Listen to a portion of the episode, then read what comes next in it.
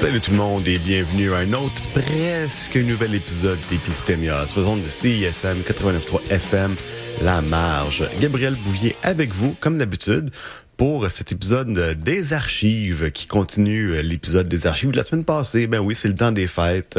On prend un petit break relaxant pour écouter une émission qui provient euh, d'il y a deux ans à peu près. Donc la deuxième partie de la conversation que j'ai eue avec Marianne Vio en euh, l'été 2021. Wow, ça va faire bientôt trois ans. Qui à l'époque, euh, travaillait pour Miel Montréal, qui est maintenant rendu Polyflora. Donc, euh, si vous entendez souvent Miel Montréal, ça existe plus dans cette forme-là. Maintenant, c'est Polyflora.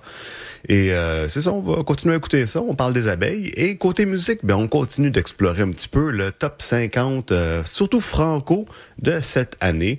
Fait qu'on va commencer ça tout de suite avec une petite tune.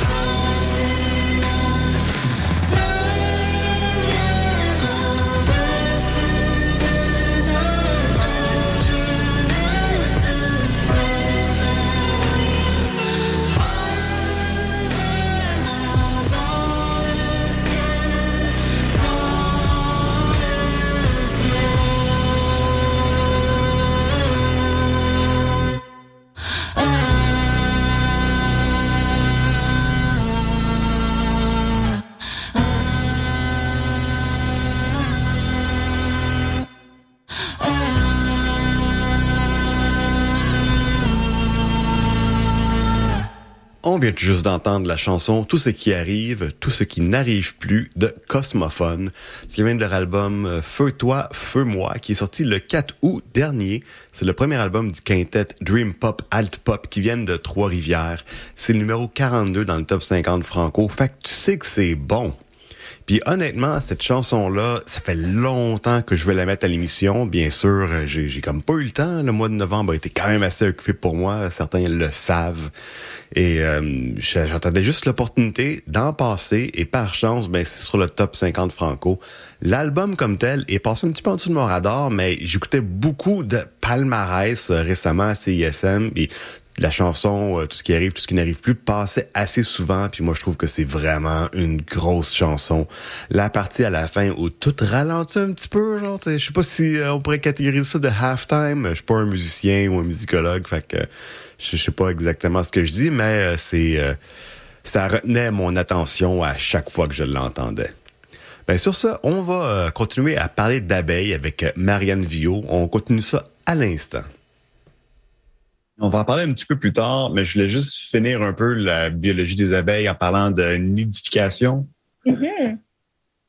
Ben, en fait, là, dans le fond, si on parle de l'abeille à miel, les abeilles à miel, elles vivent dans une ruche. Donc, euh, euh, la plupart des ruches maintenant sont artificielles, sont créées par l'homme parce que surtout au Québec, l'abeille euh, à miel ne peut pas survivre à nos hivers, mais surtout plus en fait dans nos environnements actuels. Euh, avant qu'on avait des très grands arbres centenaires, elle pouvait peut-être par chance trouver un qui a un trou dedans pour euh, se réchauffer, mais ça n'arrive quasiment plus des environnements comme ça qui lui permettent d'avoir une assez grande isolation pour survivre à nos hivers. Donc, il faut que l'être humain les isole pour s'assurer qu'elles survivent. Donc, une ruche égarée, une ruche qui est saine, va rarement survivre à nos hivers. Euh, par contre, les abeilles indigènes, elles, euh, ont des nids. Donc, il y a plusieurs sortes de nids parce qu'il y a plusieurs sortes d'abeilles. Hein. Juste, il y a 375 espèces au Québec. Et il y a un spectre. Elles ne sont pas eusociales comme l'abeille à miel. Elles sont, la grande majorité sont dites solitaires et plusieurs sont qualifiées de grégaires et de sociales. Nos abeilles les plus sociales, on les connaît très bien, mais on, fait rarement le lien, c'est les bourdons. Hein, on a une trentaine d'espèces de bourdons au Québec. C'est nos abeilles à miel à nous, si vous voulez. Elles font un peu de miel, mais pas des grandes quantités pour faire des réserves comme euh, l'abeille domestique fait. Elles font des petites pelotes de pollen et de miel qu'elles donnent à leurs larves. Donc, on peut pas récolter le miel des bourdons mais c'est nos abeilles à nous qui ont un plus gros manteau de fourrure justement euh, pour euh, plus euh, être tough face à notre climat nordique. C'est les bourdons qui vont réussir à butiner jusqu'en novembre les dernières fleurs. C'est les seuls qui réussissent à butiner dans les champs agricoles plus sur la côte nord, dans les régions plus froides du Québec. Et on, on, est de plus en plus adeptes aussi à les, pour la pollinisation dans les serres parce qu'ils sont beaucoup moins grande quantité que les abeilles, donc ça rend ça un peu plus facile euh, à cohabiter. Euh, les plus grandes colonies de, bourdons, le bourdon fébrile, c'est 500 individus versus 100 000 pour une abeille domestique. Ça fait quand même euh, une différence. Et plusieurs espèces, c'est seulement une trentaine d'individus. Donc, des petites colonies qui sont souvent, en fait, euh, un petit trou dans le sol et euh, qui vont faire euh, des espèces, c'est comme des alvéoles, mais au lieu que ça soit des hexagones, c'est des petits ronds qui vont être agrégés ensemble. Donc, souvent au pied d'un arbre ou dans de la mousse, il y en a certains opportunistes qui vont commencer avec un terrier de marmotte, puis ça va, ça va créer, ça, ils vont créer un nid à l'intérieur. Pour les abeilles solitaires, ben là, il y a une grande diversité encore une fois. Euh, la plupart d'elles vivent le temps d'un été, donc euh, vont sortir de leur petit nid au printemps, butiner dans les fleurs, faire leur vie, se reproduire euh, à l'automne avec leur partenaire et créer un nouveau nid. Donc ces nouveaux nids peuvent être beaucoup de niches dans le sol. En fait, 90% des abeilles solitaires nichent dans le sol. C'est quelque chose qu'on se rend pas compte, mais le sol dénudé est aussi important. Donc, travailler le sol nuit à la plupart des nids des abeilles solitaires. Mais aussi, plusieurs d'entre elles vont nicher dans des petits bouts de bois, d'où euh, la nouvelle mode des nichoirs à abeilles solitaires. Donc, on dit des hôtels à abeilles. Donc, c'est bien dans du roseau, du bambou, etc. Et donc, elles vont faire des petites cloisons et dans lequel de chacune de ces cloisons, elles vont pondre un œuf avec une pelote de pollen et de miel. Puis pendant tout l'hiver, ces larves vont se développer et au printemps, les abeilles euh, vont sortir. Donc, euh, c'est le type d'environnement dans lequel elles peuvent euh, vivre. Il y en a qui vont carrément les plus grosses. L'abeille charpentière, la grande abeille charpentière, c'est grosse comme notre pouce. C'est plus gros qu'un bourdon.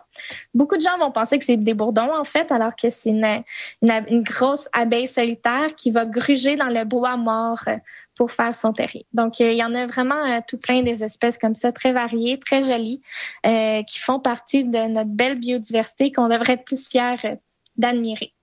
Juste pour dire, moi, je trouve que les bourdons, c'est tellement joli. Là. Mais oui, c'est comme des pandas volants. Ils sont tellement cute.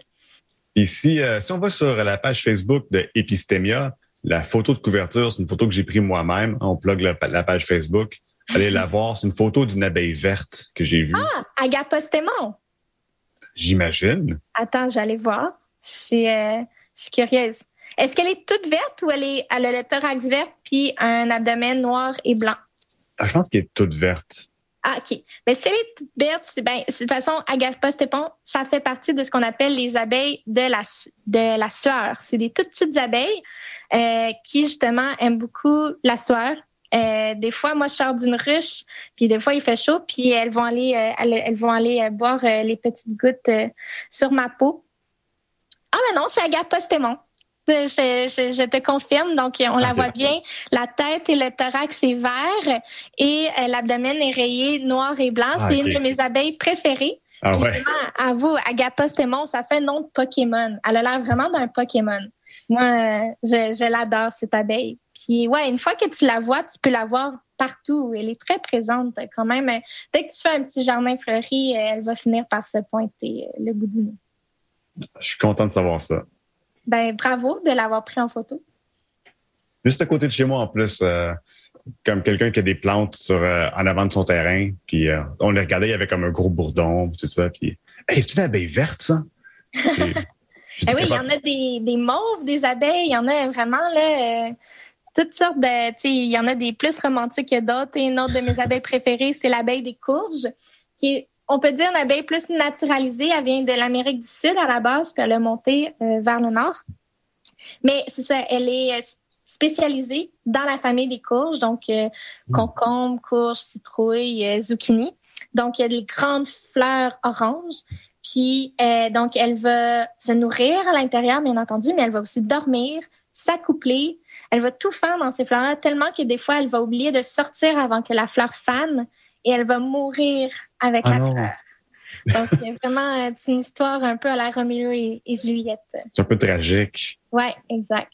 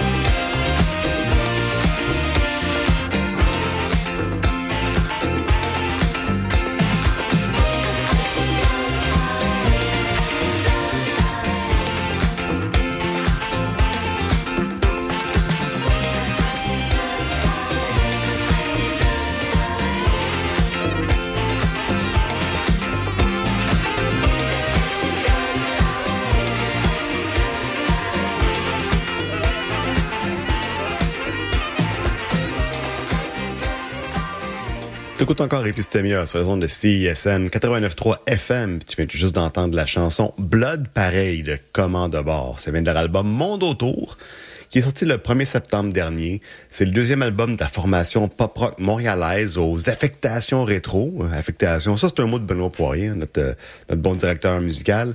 C'est numéro 3 dans le top 50 franco, fait que tu sais que c'est bon. Écoutez, moi c'est un album qui est passé quand même en dessous de mon radar. Je savais pas trop c'était quoi exactement. Euh, j'ai entendu la chanson Blood pareil quand même partout, puis c'est quand même un assez bon verre d'oreille. Et je les ai quand même pas mal découverts quand ils sont passés à la session live 14 décembre dernier. Donc, euh, quand même, assez récemment. J'étais à la station à ce moment-là, fait que je les ai croisés. Très, très gentil groupe. Puis je vous conseille fortement d'aller écouter euh, l'entrevue, les entrevues faites pendant comme cette session live-là, parce que c'est très drôle. Je suis pas quelqu'un qui est facile à faire rire, mais, je me suis quand même bien bidonné euh, avec cette entrevue-là. Là-dessus, on retourne parler d'abeilles pis tout avec Marianne Vio. Non, on va commencer à parler un peu de la présence des humains des abeilles. Fait que les humains ont probablement, les abeilles, c'est vieux, c'est plus vieux que, les humains. 100 millions d'années. 100 millions d'années. C'est dix fois plus long que, non, non, pas mal plus que dix fois. 100 fois plus long que l'existence des humains. Les humains, c'est genre 100 000 ans, plus ou moins.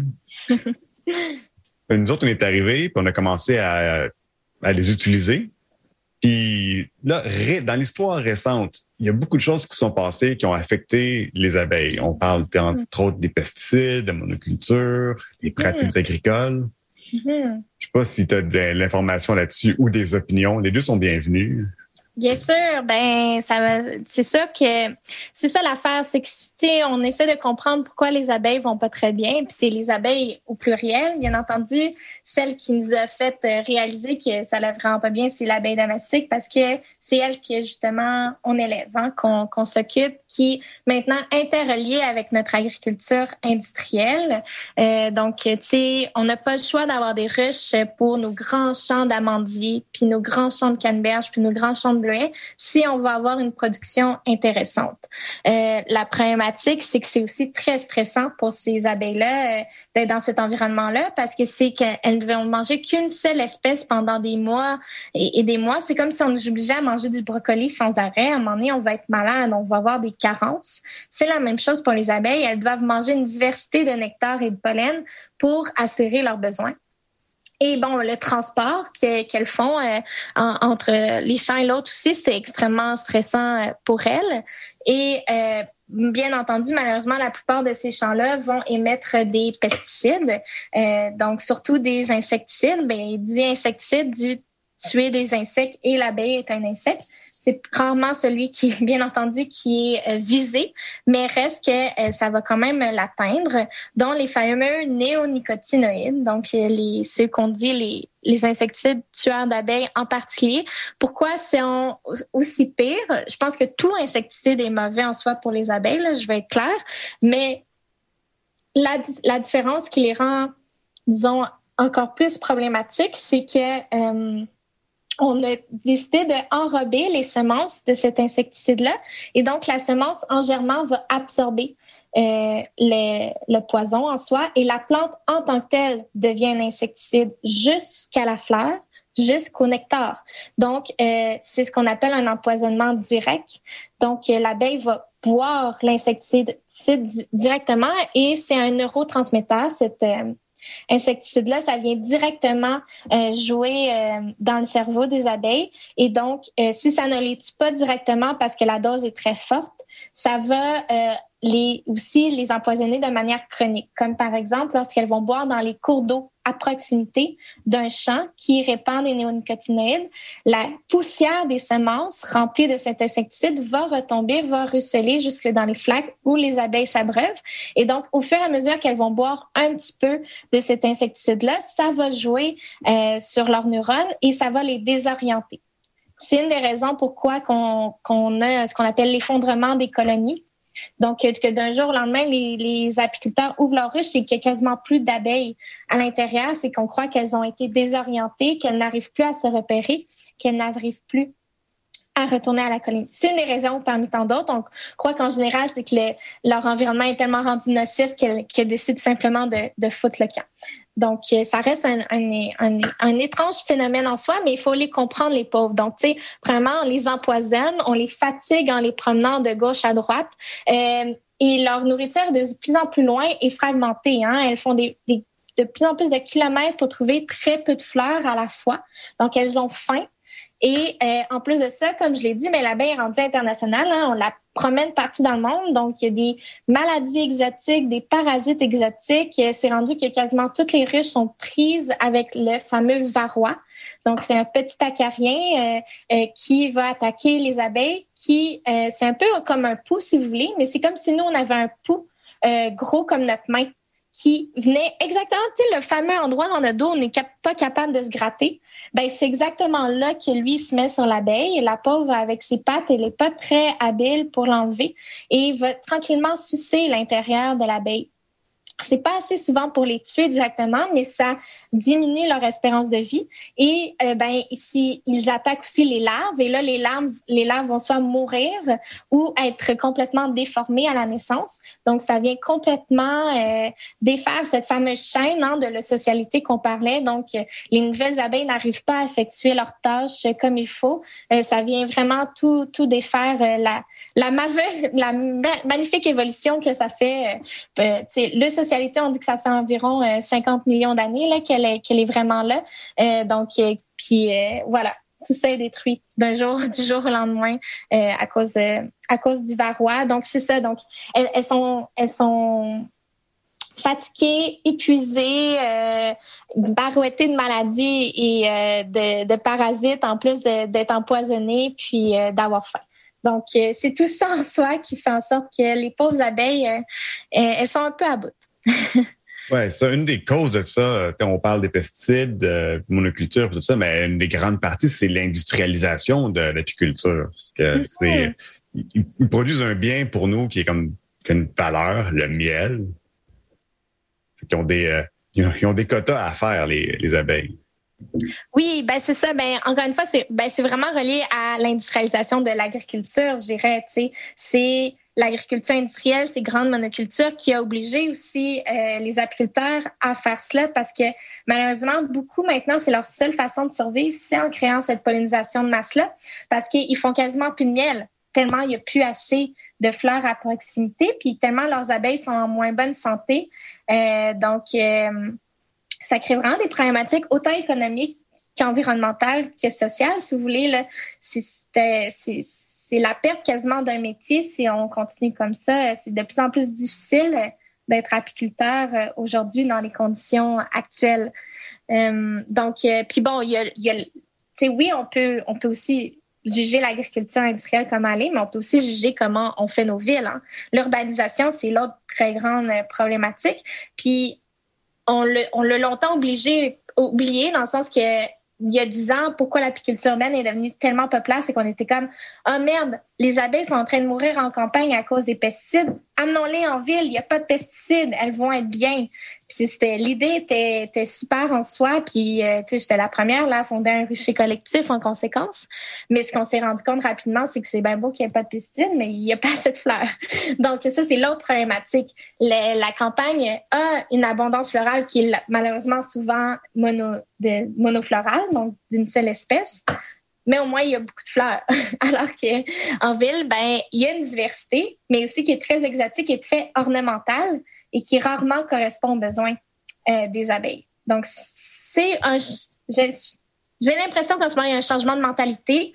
Euh, la pandémie a amené ça. Les gens veulent se reconnecter à la nature, donc s'intéressent à l'agriculture, s'intéressent à l'apiculture, mais aussi le temps d'en apprendre. Donc, viennent faire les cours à Miel Montréal et réalisent euh, peut-être que leur idée romantique est un peu plus compliquée qu'elle l'était et c'est correct. Ça, fait partie de ma job, mais euh, se rendre compte ici de tout l'intérêt et l'importance de bien faire les choses et de planter des fleurs indigènes bonnes pour les abeilles. Puis euh, les pépinières spécialisées dans ces plantes indigènes sont, sont plus populaires que jamais, ce qui démontre que le message passe. Donc ça, là-dessus, c'est c'est la bonne nouvelle, si vous voulez. J'aime ça, parce qu'à chaque fois je parle que du déclin, on dirait que je suis comme, oh mon Dieu, je veux pas que les, les gens dépriment. Il y a plein, il y a plein de belles choses qui s'en viennent si on le veut, bien entendu.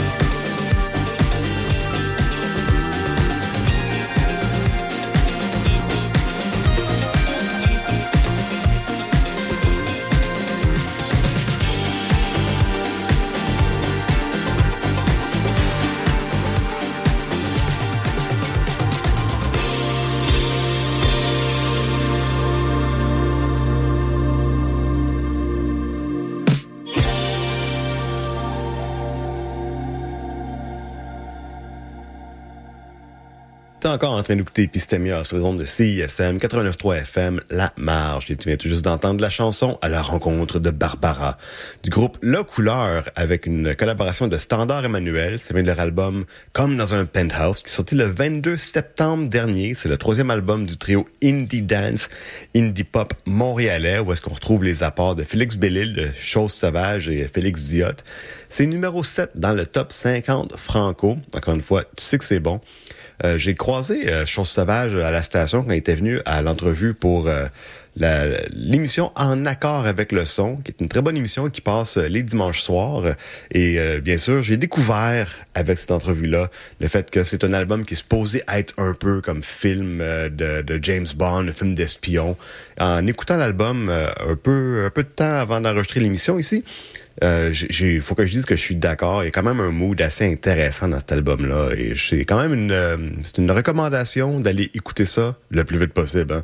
Puis ben là-dessus, on retourne à la discussion à propos des abeilles avec Marianne Vio.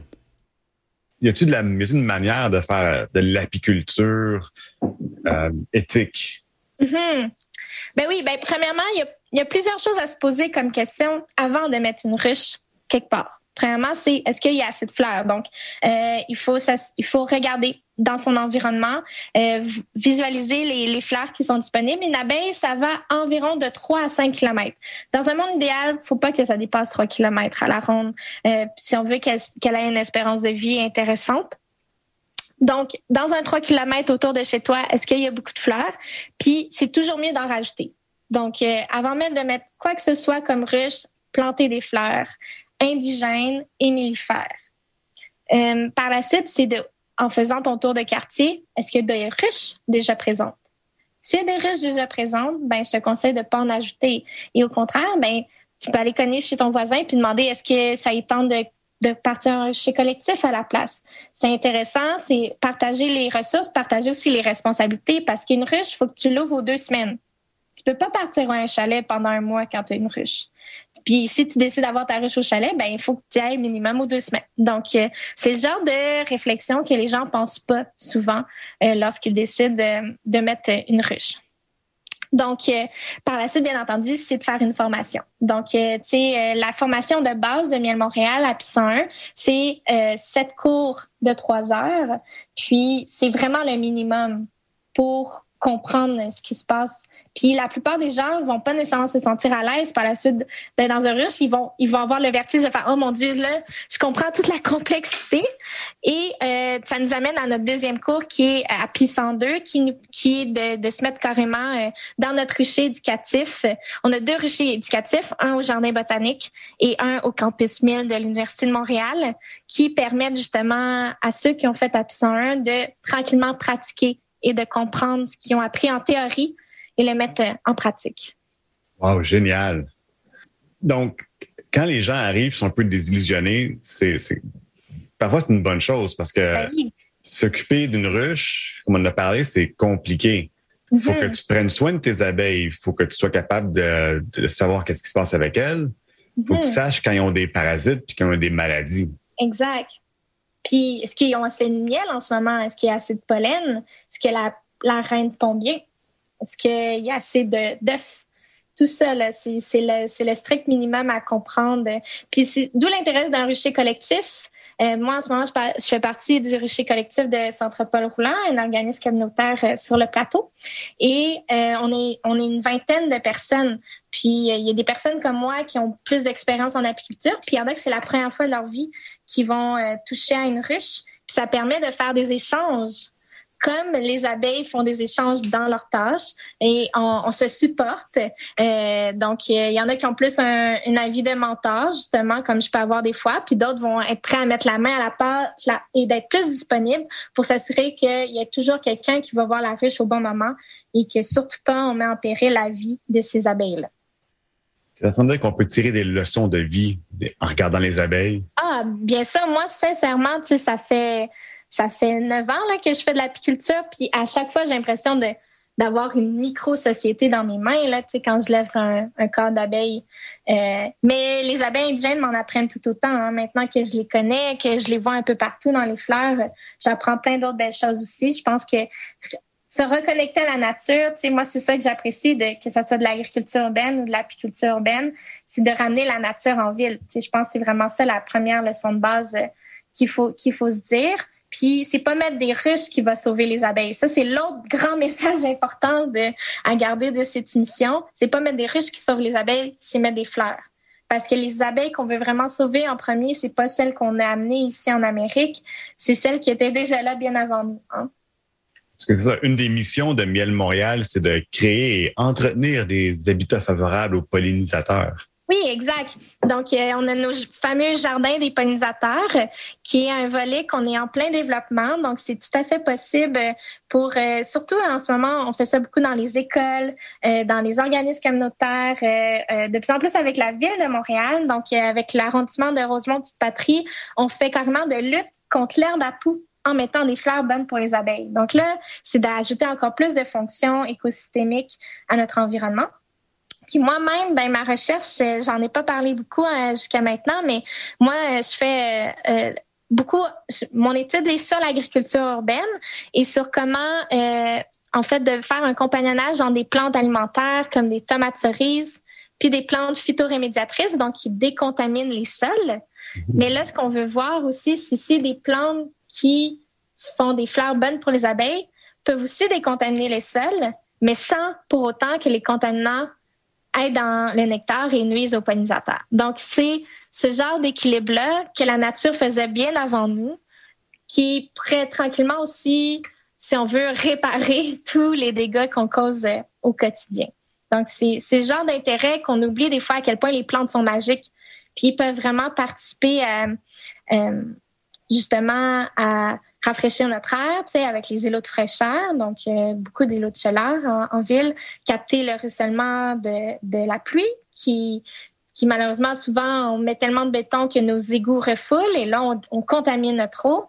Alors euh, plus qu'on va mettre de végétaux, plus qu'on va résoudre de problèmes. C'est pas plus compliqué que ça. et qu'est-ce qu'un individu peut faire pour aider à cette mission-là? Ben c'est ça, il y, a, plein de belles actions, bien entendu. Je pense, j'espère que les gens ont compris que planter des fleurs indigènes et millifères, c'est vraiment une solution en soi. Euh, puis c'est beaucoup plus accessible qu'on croit. Euh, il y a sur le site de Agri Réseau euh, la, la, fiche de fleurs millifères du Québec qui est facile d'accès. sinon, c'est ça, Miel Montréal, on offre de plus en plus de formations sur comment créer un bon jardin pour les pollinisateurs. Donc, la diversité, c'est la clé. Hein? Plus que tu mets une diversité de couleurs, plus que tu mets une diversité d'espèces, plus que tu mets une diversité aussi de floraisons différentes. Parce que si tes fleurs fleurissent en juillet, c'est le fun, mais après ça, qu'est-ce qu'elles vont, ils vont faire les pollinisateurs le reste du temps? Et euh, une diversité en termes de strates. Donc, euh, avoir des plantes couvre-sol, des plantes herbacées, des arbustes, des arbres. Ça permet de correspondre à tous les besoins de ces petites abeilles indigènes que je parlais, qu'il y en a qui vont euh, nicher dans les branches, d'autres qui vont nicher dans le sol, etc. Donc, plus qu'une diversité, plus que tu vas amener une diversité pour tes pollinisateurs aussi en même temps.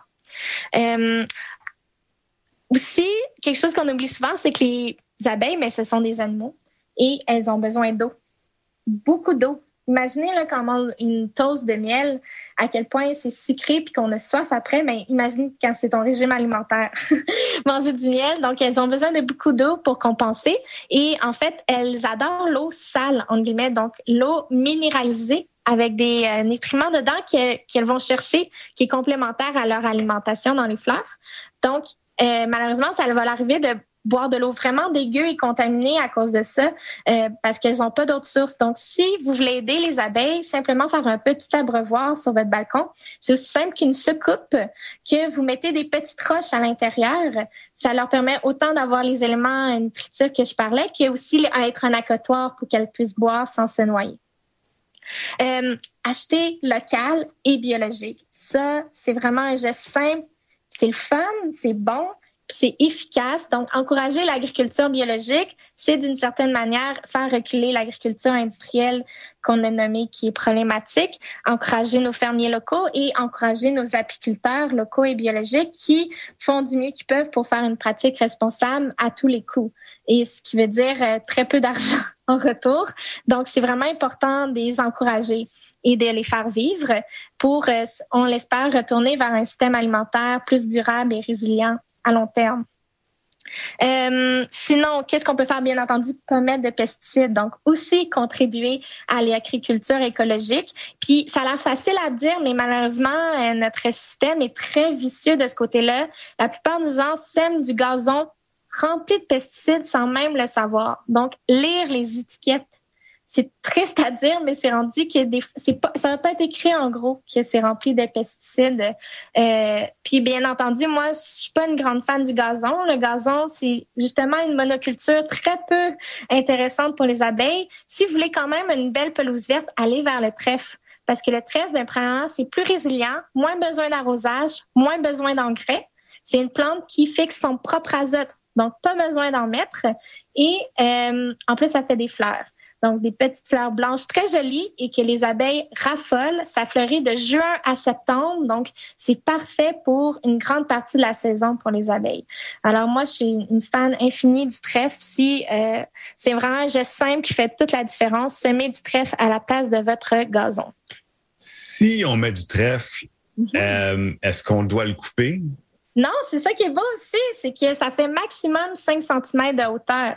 Tu n'as jamais besoin de tondre. Ça te simplifie la vie. C'est juste simplement, encore une fois, euh, changer une mentalité qu'on a juste gravé dans notre tête que ce qu'il faut, c'est un beau gazon vert. Mais le trait vert, c'est selon moi encore mieux bien reçu. Je pense que je vais en parler à des gens. Et eh oui, ben ça c'est la dernière action, en parler justement. Donc euh, si une chose qui vous a plus touché qu'une autre dans cette émission, ben s'il vous plaît, passez le mot. Puis venez faire un tour sur le site internet de Miel Montréal, voir nos belles formations qu'on offre. C'est l'été, on va faire de plus en plus d'activités à l'extérieur avec un, tranquillement un déconfinement, puis ben on fait ça de manière sécuritaire. Donc, euh, venez nous voir. D'ailleurs, euh, en fin de semaine, ah ben sûrement que toi, ton émission, elle va pas passer tout de suite. OK, je vais pas faire de pub Mais s'il y a d'autres choses qui se passent comme pendant l'année, je peux mettre un lien dans quand l'émission va passer dans deux semaines à peu près. Mm-hmm. Ben c'est ça, mais on a des cohortes en API 101 en continu ces temps-ci. Donc, à chaque saison, tu sais, on, on, fait une nouvelle cohorte. Donc, euh, c'est vraiment quelque chose à, à publier, bien entendu on a parlé un peu d'espoir. Je voulais garder ça pour la fin. Toi, tu, penses qu'il y en a? Ah, ben oui. Bien sûr, ben c'est ça, tu sais, quand, quand je parle de changement de mentalité, tu sais, euh, depuis la pandémie, j'ai jamais vu autant de gens faire de l'agriculture urbaine, donc de verdir la ville, verdir chaque petit balcon verdit compte. Hein. Euh, faut vraiment pas penser, faut vraiment pas sous-estimer les gestes qu'on peut faire. Parce que souvent, l'abeille, tu sais, les petites abeilles indigènes sont pas capables de faire plus de 300 mètres à la fois. Puis ta fleur sur ton balcon, elle peut faire la différence pour elle, pour lui donner l'énergie d'aller jusqu'au Mont-Royal, par exemple. Donc, euh, ne pas négliger euh, ce, petit geste quotidien. Et je pense que les gens s'en rendent compte de plus en plus du pouvoir qu'ils ont sur leur environnement urbain. Et aussi que c'est ça, euh, il y a de plus en plus de gens qui s'inscrivent à des paniers biologiques. Donc, il y a vraiment un éveil, je crois, vers un, peu un retour aux sources, si on veut, de se reconnecter à, à, cette nature un peu oubliée. Donc, euh, je crois vraiment que les gens veulent veulent comprendre comment aller vers la transition écologique parce que qu'on le veuille ou pas, on est en crise, mais et pas juste sanitaire. Et euh, mais je crois que justement c'est le meilleur moment de changer les choses et d'aller dans la bonne direction. Ouais. Excellent, Marianne Vio, merci beaucoup. ça fait, c'était un immense plaisir. Merci. Euh, d'avoir permis de parler de Miel Montréal.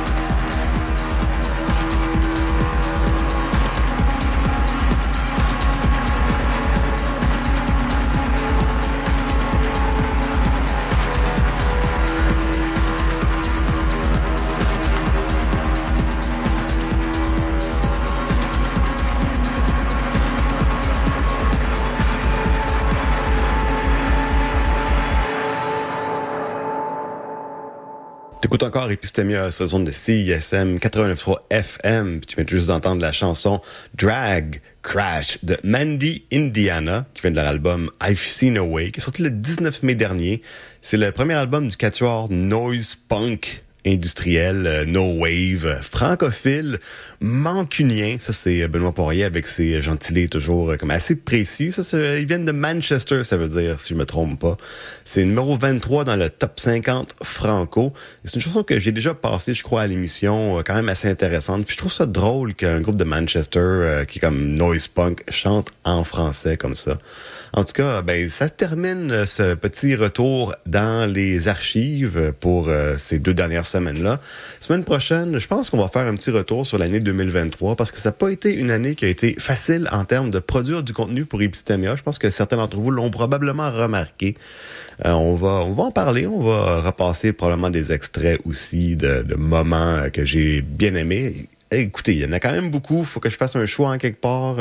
Si c'est pas votre moment préféré, écoutez, c'est, ça sera pas bien grave.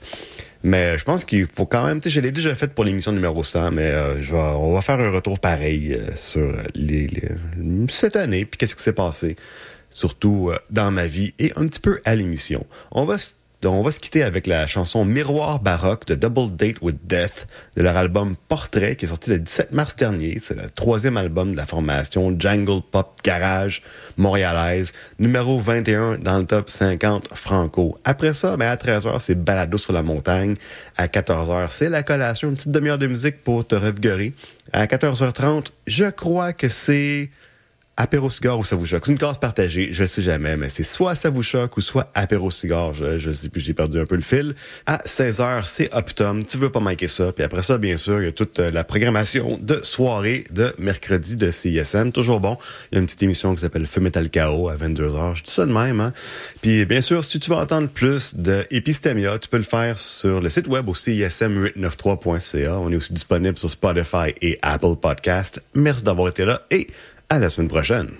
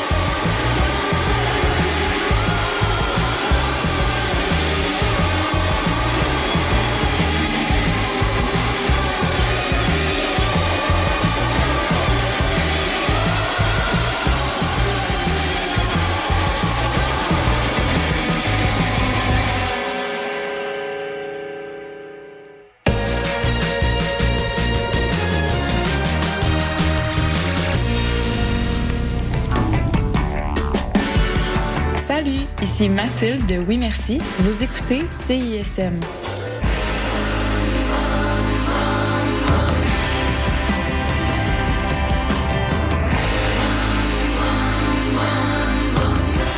Pour le temps des fêtes, l'Orchestre symphonique de Montréal vous invite à offrir la musique symphonique en cadeau. Faites vivre à vos proches une expérience musicale inoubliable à la Maison Symphonique. Offrez en cadeau deux concerts d'un même forfait et épargnez 25%. En vente maintenant sur osm.ca.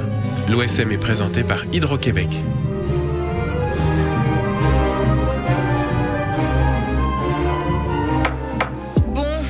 Sûrement remarqué, mais nos réseaux sociaux sont toujours bloqués. Alors on a décidé de revenir à la bonne vieille méthode de l'infolettre. Chaque semaine, on t'envoie un petit résumé de tout ce qui s'est passé entre nos murs. Sessions live, culture, société, événements, concours, bref, on te résume tout ça en un seul courriel super rapide à lire. Abonne-toi à l'infolettre de CISM sur le CISM893.ca, il ne manque plus que toi. Connaissez-vous Délier la langue? C'est le balado de vulgarisation linguistique de CISM.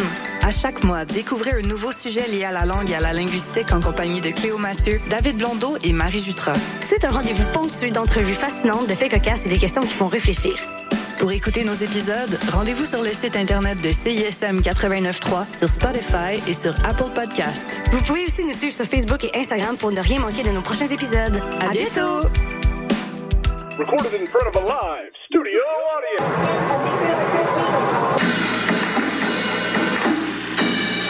T'as rien trouvé de bon sur Netflix pis ça fait des heures que tu cherches? Avec Chant Libre, tu découvriras le meilleur du cinéma et de la télévision d'ici et d'ailleurs. Programmes, nouveautés, actualités, entrevues, analyses et plus encore. Chant Libre, tous les lundis à midi sur les ondes de CISM 89,3 FM La Marche. Salut, on est Commande Salut, c'est Sarah May. Salut, c'est Gabuchard. Salut, c'est les Sœurs Boulay qui vous parlent. Allô, ici Safia Nolin. Bon matin, ici Maude Audet. J'écoute les Charlottes le matin en sirotant un petit café comique. Juste vous dire que j'écoute les Charlottes parce que les Charlottes, c'est la vie. Pendant que je bois mon café, j'écoute les Charlottes à CISM. Les Charlottes, ça fait 10 ans que tout le monde écoute ça. Ça se passe tous les jeudis de 7h à 9h sur les ondes de CISM 89,3. Suis québécois parce que je suis capable de prendre l'accent québécois. Si parce que je mange de la poutine, ben. Le Québec, pour moi, c'est, voilà, c'est la nature, c'est les forêts, c'est. Euh... Je suis marocaine, québécoise. Québec au pluriel, c'est le balado dans lequel chaque semaine, des invités de tous les horizons se demandent ce que ça veut dire d'être québécois. Québec au pluriel est disponible sur cism893.ca et sur toutes les applications de balado.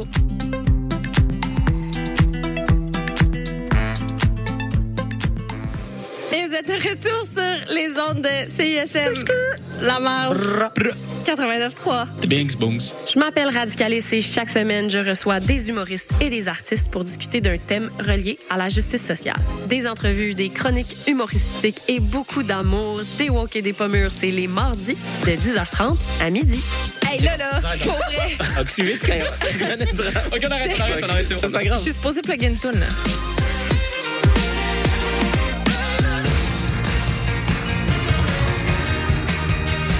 Vous écoutez CISM 89.3 FM.